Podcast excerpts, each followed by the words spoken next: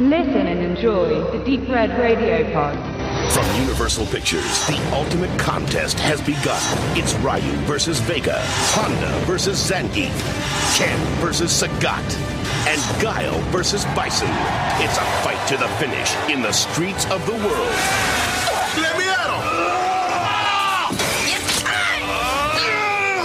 To do better than that. Okay. Jean-Claude Van Damme, Raul Julia, Street Fighter, rated PG-13. Willkommen zur cineastischen Hausaufgabe bei Deep Red Radio. Ihr habt euch entschieden für Double Dragon. So hätte es lauten können, wenn ihr richtig entschieden hättet.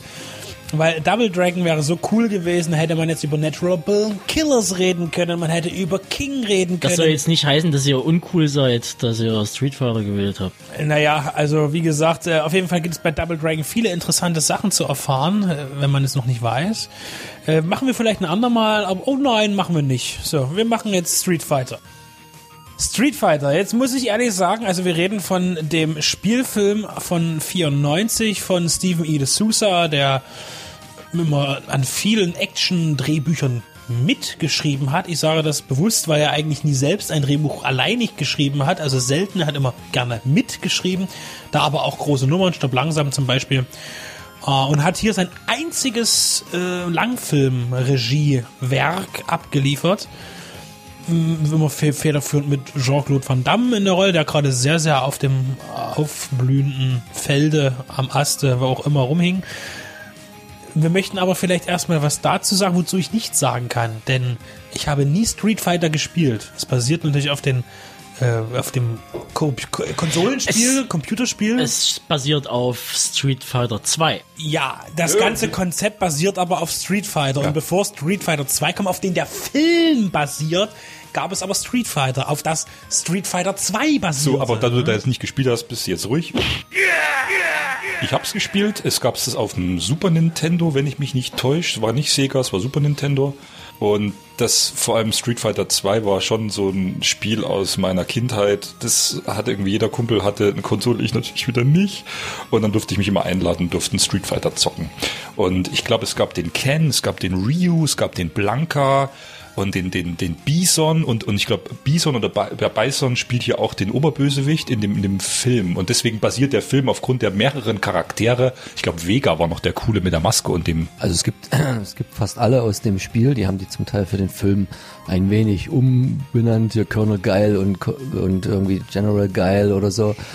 Ähm, bei manchen Namen mussten sie auch die, die Rechte ändern, als sie das in Japan veröffentlicht haben, weil sie da irgendwie den einen nicht Honda nennen wollten, weil sie dann Werbung für die befeindete Autofirma gemacht hattest als Mitsubishi rele äh, äh, Sponsor und, und solche Geschichten. Aber die große Schwierigkeit bestand halt wirklich darin, diese Charaktere, und da haben sie sich ja in dem Sinne, auch wenn die Story natürlich bescheuert ist und äh, sehr gekrampft, versucht alles da reinzubringen und irgendwie zu verweben, was man in dem Spiel gehabt hat. Ne? Bei dem Spiel, die beiden Hauptjungs sind ja eigentlich, wie du schon sagtest, der Ken und der Rio. Und da sch- hat man dann den Fokus eigentlich im Film ein bisschen verlagern wollen, hin zum schon genannten Jean-Claude Van Damme. Im Endprodukt von dem Film ist das gar nicht mehr so ersichtlich, weil da kann man gar keine Hauptdarsteller mehr ausmachen. Wenn man jetzt mal sich die Mühe machen täte, Screentime zu messen, würden da ziemlich viele gleich auf sein, was aber eher daran lag, dass der Van Damme eher ein bisschen unbrauchbarer gewesen ist und undankbarer Hauptdarsteller. Der Benedikt kennt da die ganzen Geschichten, die vor allen Dingen den Film halt auch so einer gewissen Schwierigkeit gemacht haben für den angesprochenen Regisseur, dessen Qualität vom Film nicht allein auf seine Kappe geht, sondern auf viele widrige Begleitumstände. Ich will noch sagen, dass Kylie Minogue ja mitspielt, ne? Das, äh, und, und Damien Chapper, den haben wir doch live gesehen. Jean-Claude Van Damme hat auch während der Dreharbeit mit Kylie Minogue gespielt, wie er gesagt hat später mal. Dann hatte er einige Probleme, denn er hat dann irgendwann mal zugegeben, dass er zu der Zeit, als der Film gedreht wurde, hart auf Koks war. Und ähm, man hat ihn dann auch, bei den Dreharbeiten ist er halt, wie das immer so ist, dann nicht wirklich erschienen zu ja Verabredungen und Terminen, zu Drehs. Und man hat ihn dann einen Aufpasser zur Seite gestellt, der, wie das so immer ist bei solchen Sachen, gerade wenn du Alkoholiker hast, die, mit denen du drehen musst oder möchtest, dann hast du halt jemanden dabei, ja, pass mal auf den auf, dass der jetzt bis zwölf nicht gleich zwei Flaschen Schnaps trinkt, sondern eine halbe, damit wir noch mit dem drehen können. Und so war das auch bei äh, Jean-Claude wohl. Und aber dieser Begleittyp war wohl auch jetzt nicht viel besser als er, deswegen macht das alles nicht so viel Sinn. Jedenfalls musste man sich immer wieder Sachen ausdenken, wenn, wenn Jean-Claude Van Damme auf dem Drehplan stand und er war nicht da. Und man wusste aber irgendwann wird die Zeit knapp. Man hat ja jetzt nicht in den USA gedreht oder man hat ja auch im, in Fernost gedreht. Äh, wir müssen irgendwas machen und dann hat man einfach irgendwelche Szenen gedreht, also die man dann vielleicht auch gar nicht mehr im Film sieht, aber vielleicht auch doch teilweise mit integriert sind. Und Stephen E. D'Souza hat es da jetzt wirklich nicht leicht gehabt, den Star, mit dem der Film ja eigentlich promoted werden sollte, überhaupt mal vor die Kamera zu bekommen.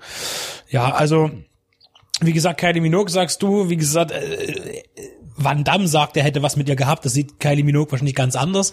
Kylie Minogue, ich weiß nicht, muss ich ehrlich sagen, zu dem Zeitpunkt war die da wirklich schon ein Weltstar, weil in dem Film ist die so verballert, äh, so so durch. Also die die sagt dreimal irgendeinen so völlig reaktionären Satz, der nur ein Mann geschrieben haben kann und hüpft mal so ein bisschen durchs Bild, aber viel hat die nicht zu tun. Naja, musikalisch war es, denke ich, auf jeden Fall. Und halt in Australien mit dieser Neighbors-Serie, wo sie ja quasi ihre Karriere begründet hat. Ob man das da, ich, ich habe gelesen, dass die Produktion gesagt hat, wir brauchen jemand aus Australien. Und da war dann wohl der Weg zu ihr keinem mehr so lange, weil das dann irgendwie der bekannteste Name gewesen ist.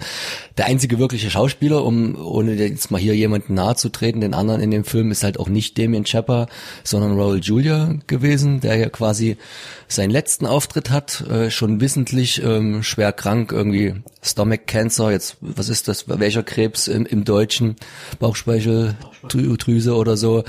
Der hatte dann irgendwie bei dem Dreh schon dass es nicht mehr mehr ein Jahr sein wird, hat auch extrem abgebaut, hat das irgendwie nur mal gemacht, weil er mal, mal was nichts Anspruchsvolles machen wollte, sondern seinen Kindern einen Film mitgeben wollte für die Ewigkeit, bevor er tatsächlich abtritt.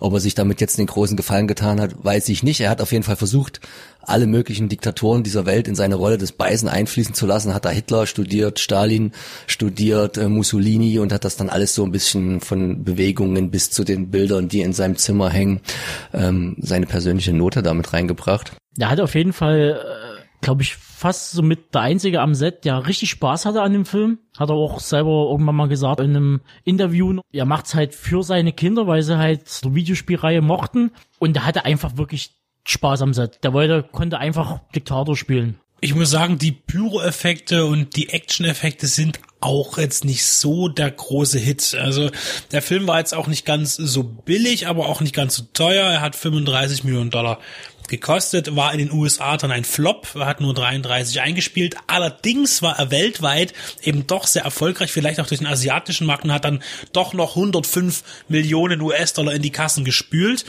Und da hätte sich dann vielleicht auch der liebe äh, Kollege Van Damme vielleicht ein bisschen geärgert, denn er hat für den Film äh, Street Fighter eine andere Rolle abgelehnt und zwar die in Mortal Kombat von ähm, Johnny Cage, den er spielen sollte. Der Film kam ja ein Jahr später, also zu einem anderen äh, gleich gearteten Computerspiel.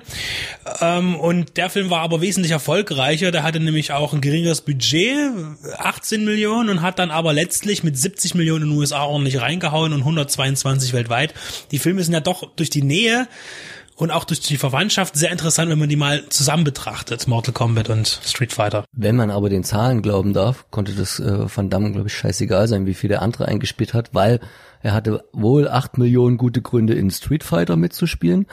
Und dann steht, ich habe es auch nur der IMDb entnommen, dann hat Raul Julia noch einen ganz ordentlichen Batzen bekommen.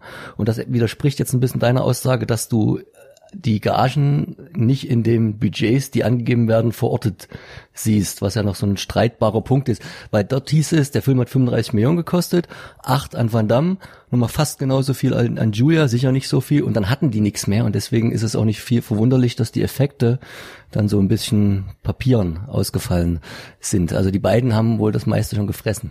Ich möchte auf die These zurückkommen, weil du es jetzt ansprichst, weil ich habe das mal gelesen. Ich weiß leider nicht mehr die Quelle. Äh, und deshalb kann man dir zum einen recht geben, zum anderen sehe ich dann eben aber andere Produktionen, beispielsweise einen letzten Fluch der Karibik, wo ein Johnny Depp an die 100 Millionen Dollar Gage bekommen hat und wenn der Film dann aber 200 Millionen kostet, bin ich mir nicht sicher, ob das tatsächlich noch mit allen anderen Darstellern dann nur noch 20 Millionen Dollar Produktionskosten übrig bleiben. Deshalb ist das Herausgerechnet von den Gagen im Budget für mich immer noch ein streitbares Thema. Genauso wie Schwarzenegger in Terminator 3, wo er damals die damals höchste Gage von um die 30 Millionen Dollar bekommen hat. Ähm, das, das, und James Bond jetzt auch mit, wo dann mit 80 Millionen gewunken wird, ähm, dann, dann sage ich mir, wenn man dann die Gage sieht, ist es für mich, kann ich mir das doch nicht vorstellen. Idris Elba? Oder, oder Craig wurde ja äh, genau, wobei man ihn hat man den letzten auch mit dem mit der mit der Produzentenrolle in, am Ende auch gekascht. Darum soll es jetzt auch nicht gehen. Es geht ja darum, sind die Gagen der Leute, der, der der Stars mit im Budget integriert. Aber wenn du eben einen Film hast, wo dann vielleicht so fünf, sechs namhafte oder bekannte Schauspieler drin sind, dann wird es mit der mit dem Budget, das angegeben wird, schon sehr eng. Aber Budgetfragen sind meistens eh Quatsch, auch wenn mich das mal interessiert. Das hat ja auch mal äh, Emmerich gesagt, äh, was in den USA angegeben wird von den Firmen als Budget, liegt meistens schon auch teilweise weit unter dem, was tatsächlich ausgegeben wird. Also das ist auch nichts, was in der Tat ähm, man tatsächlich fest als, als Fakt nehmen kann eigentlich. Der Film ist auch aufgrund der vielen genannten Probleme ein sehr zerstückeltes Werk. Der guckt sich nicht gut zusammen. Die Szenen sind zum Teil schlecht montiert und in dem Zusammenhang fand ich die Aussage spannend, dass die halt immer einen gewissen Drehverzug hatten und die Produzenten dann beim D'Souza immer gesagt haben, wie weit sind wir denn? Und damit die nicht merken, äh, dass er äh, hinter dem Zeitplan ist, hat er immer Seiten aus dem Drehbuch rausgerissen und gesagt, wir sind doch hier just in time. Und deswegen hat er dann am Ende aber ein bisschen bei der Montage Probleme bekommen, das stringent äh, zu Ende zu führen, was man an vielen Ecken und Enden auch sieht. Steht, wird im Internet kolportiert, durchaus nachvollziehbar, denke ich. Das ist eine nette Anekdote und jetzt nochmal auf den Film zurückzukommen. Ähm, er sieht aber wirklich wie ein Stückwerk aus und er wirkt nicht wie aus einem Guss und äh, man, das ist ein schwieriger Film. Man kann sich den heute auch nicht mehr, auch nicht mehr aus Nostalgiegründen gut angucken, finde ich, ist meine Meinung. Es gibt viele Filme, die sind, ähm, die sind vielleicht nicht so gut gealtert und du sagst so, ach nett, wie sie das damals gemacht haben, haben aber eben noch diesen Reiz, diesen Charme.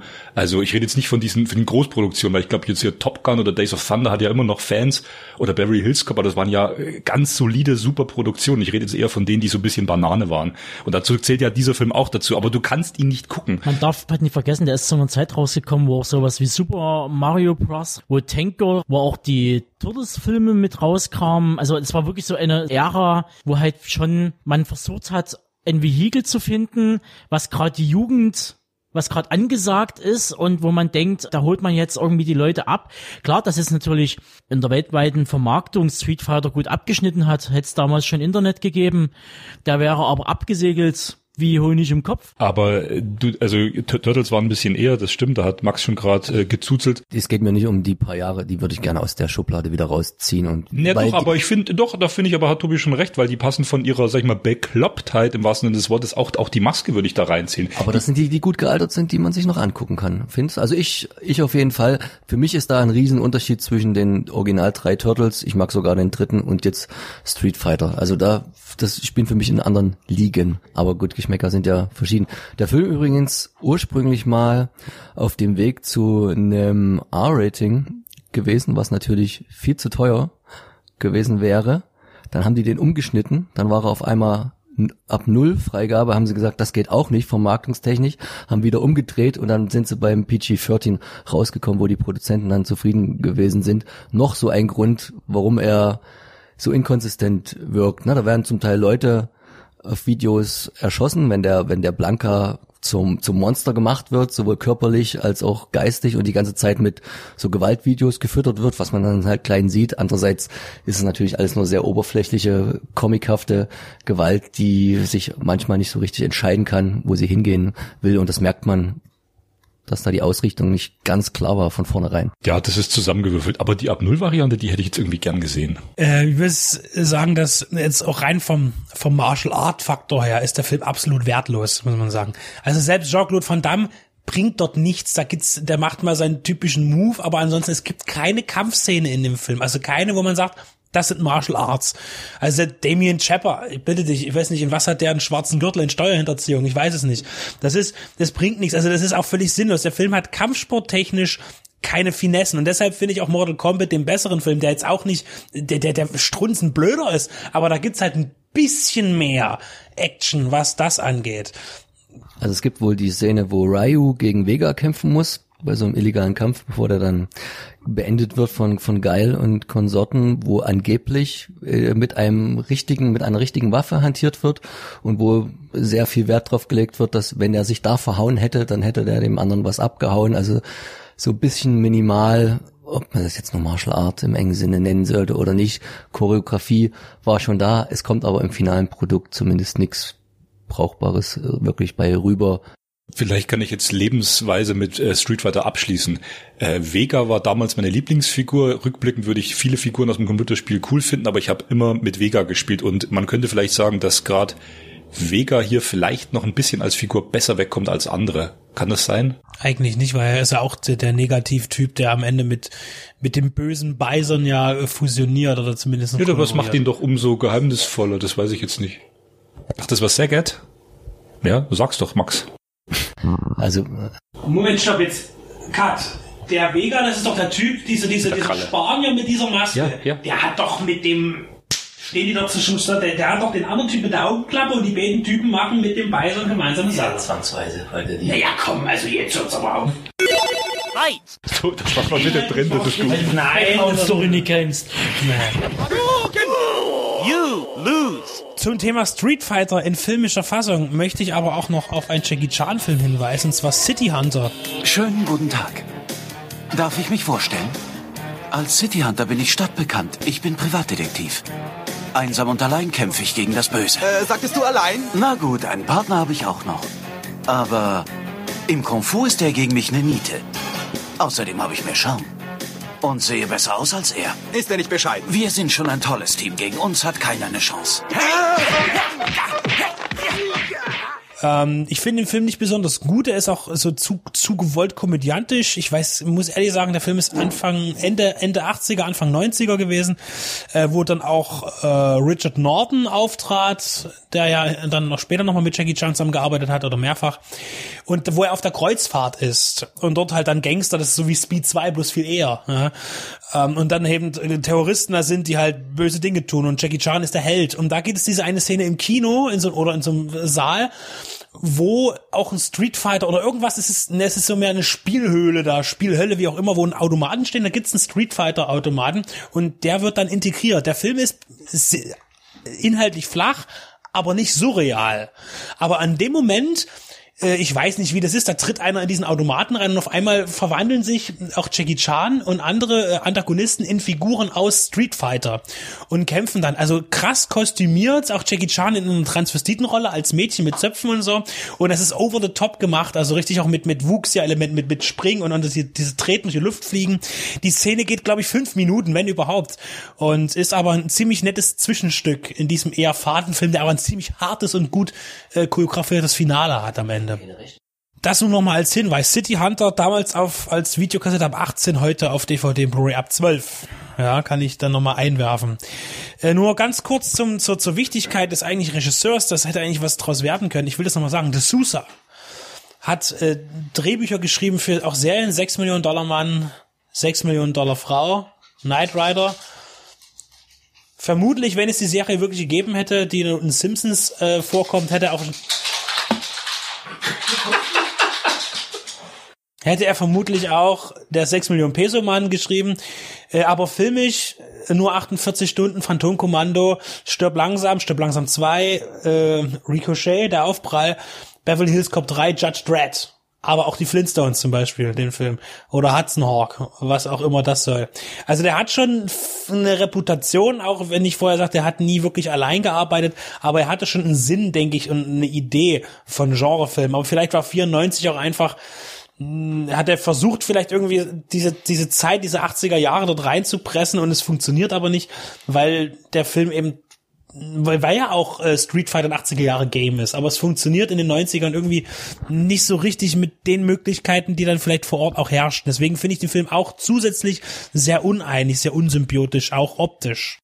Also Street Fighter 2 nochmal auf dem Super Nintendo war ein Anfang 90er Game, aber es hat viel 80er Flair, das stimmt. Und äh, wenn wir jetzt Filme äh, nochmal aufgezählt hatten, eben wie, äh, und lass es meinetwegen auch True Lies sein, der hochqualitativ ist, die Maske, Turtles, das hat alles nochmal diesen grellen Post-80er Beigeschmack. Nochmal so richtig grotesk, skurril, over the top und da fällt der Film auch voll rein. Du willst aber schon wieder Fakten mir umdrehen. Street Fighter ist Ende der 80er erschienen. Nicht Street Fighter 2, ich rede von Street Fighter. Ich will es bloß nochmal sagen.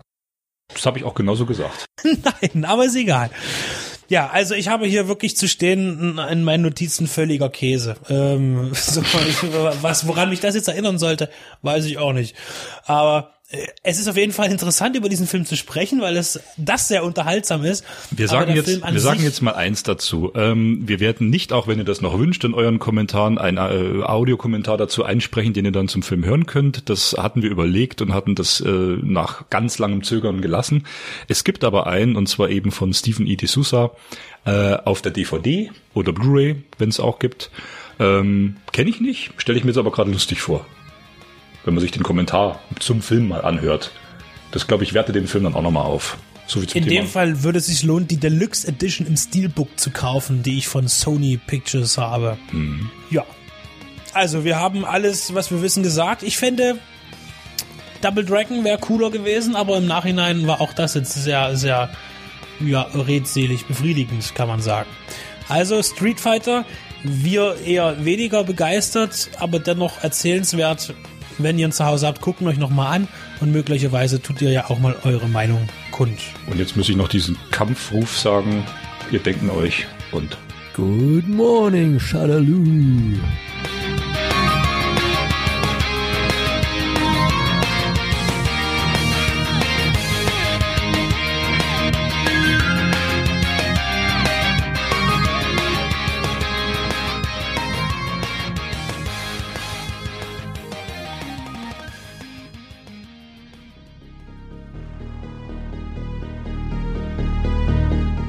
Hallo, hier ist der Benedikt von Deep Red Radio, unseren Filmpodcast für die Liebhaber und Liebhaberinnen des Genre und Independent Kinos. Ja, uns gibt es seit nunmehr 2012 in verschiedener Besetzung, aber immer beständig und bieten euch ein umfangreiches Audioprogramm zu Spielfilmen, zu Serien. Wir haben auch Interviews für euch im Angebot, Specials, mal länger, mal kürzer ein buntes Programm. Was kommt aktuell auf Blu-ray und DVD raus? Nicht alles kommt in unser Portfolio, aber das für uns Wichtigste und Interessanteste. Schlechte Sachen, gute Sachen, was lohnt sich, was nicht und was kommt im Kino. Auch das haben wir im Auge, auch wenn wir nicht immer ganz aktuell sind und alles abgrasen. Wir kommen zu Wort zu den Sachen, die uns interessieren und hoffentlich auch euch.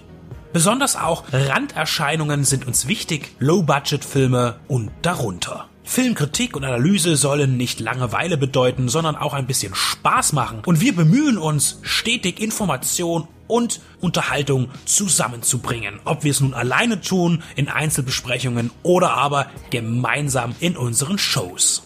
Wir berichten auch gerne vom großen Rummel auf den Filmfestivals, Sehen konnte man und wird man uns auf dem Cinestrange Cineways Filmfestivals, auf dem Fantasy Filmfest der Journale oder dem Hardline Kino Extrem. Vor unseren Mikrofonen unterhielten wir uns mit John Landis, John Glenn, Sam Furstenberg oder auch John Huff. Des Weiteren auch Darstellern wie Charles Rettinghaus, Toby Jones, Dieter Laser oder Klaus-Theo Gärtner. Beziehungsweise auch Menschen, die hinter dem Ganzen stehen, Label- und Programmchefs.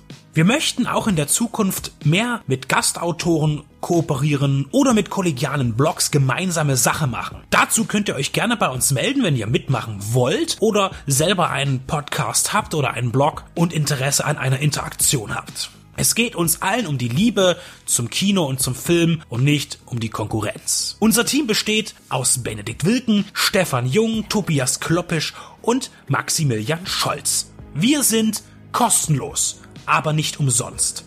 Aber gerne freuen wir uns auch jederzeit um Unterstützung, sei es im Internet durch Klicks und Likes, durch das Weiterverbreiten, durch Teilen, durch die Mundpropaganda und wem das Ganze auch noch vielleicht den ein oder anderen kleinen Euro wert sein sollte, darf das gerne per PayPal bei uns auf der Seite spenden.